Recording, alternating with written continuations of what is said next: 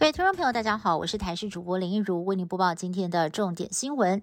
前立委严宽恒在去年中二立委补选，因为杀戮豪宅被踢爆违建、侵占国有土地，后来以行情半价出售。但是就在严宽恒卷土重来参加中二立委党内初选的时候，传出遭到了减掉大动作搜索约谈，疑似是涉及房屋假买卖。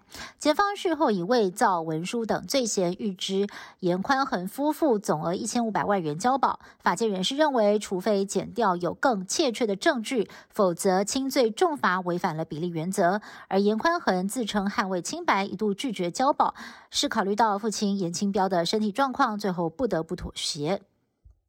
东非狒狒之死不仅是引起了国内高度的关注，现在还登上了国际媒体。英国 BBC 报道。除了还原事件发生的经过，还点出了农业局的前专委在捕捉到了狒狒之后，第一时间是先拍照给女儿看。报道一出，让网友直呼真的是丢脸丢到国际了。南韩韩联社则是放上了农业局为狒狒盖棺献花鞠躬等照片，让南韩的网友直呼狒狒是神明吗？为什么要向他鞠躬呢？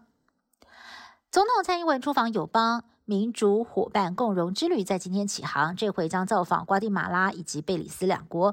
总统也将过境纽约，还有洛杉矶，这让中国大陆气得跳脚。国台办放话将会采取措施回击，我国外交部认为是过度反应。而总统出访也要兼顾防疫，这次专机上将设置防疫隔离区。总统在飞机上广播，要大家跟他一起拼，为台湾的外交而努力。乌俄开战之后，空袭警报已经成为了乌克兰民众的日常。乌克兰有一款空袭警报应用程式，请来了好莱坞男星。马克汉米尔现身，让《星际大战》的陆克天行者发布空袭警报。另外，俄罗斯总统普京宣布要在白俄罗斯部署战术性核武。美国总统拜登表示担忧，核战的威胁日益升高。莫斯科街头的电子看板上也出现了宣导影片，教导民众该如何的来准备紧急避难包。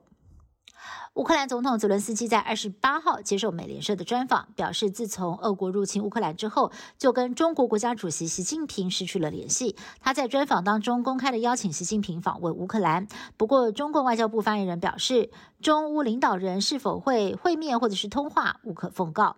而乌军死守巴赫姆特已经七个月了，泽伦斯基说，巴赫姆特绝对不能够沦陷，否则将会成为俄国大内宣、大外宣的素材。美韩双龙军演登场，二十九号举行大规模的两栖突击演练，暌违五年，再度展现了美韩部队的联合抢滩能力。最近美韩连连军演，北韩公布新型核弹头回应。不过，南韩总统尹锡悦也硬起来，警告如果北韩继续的发展核武，未来南韩的金援将会一毛都不给。以上新闻是由台视新闻部制作，感谢您的收听。更多新闻内容，请您持续锁定台视各界新闻以及台视新闻 YouTube 频道。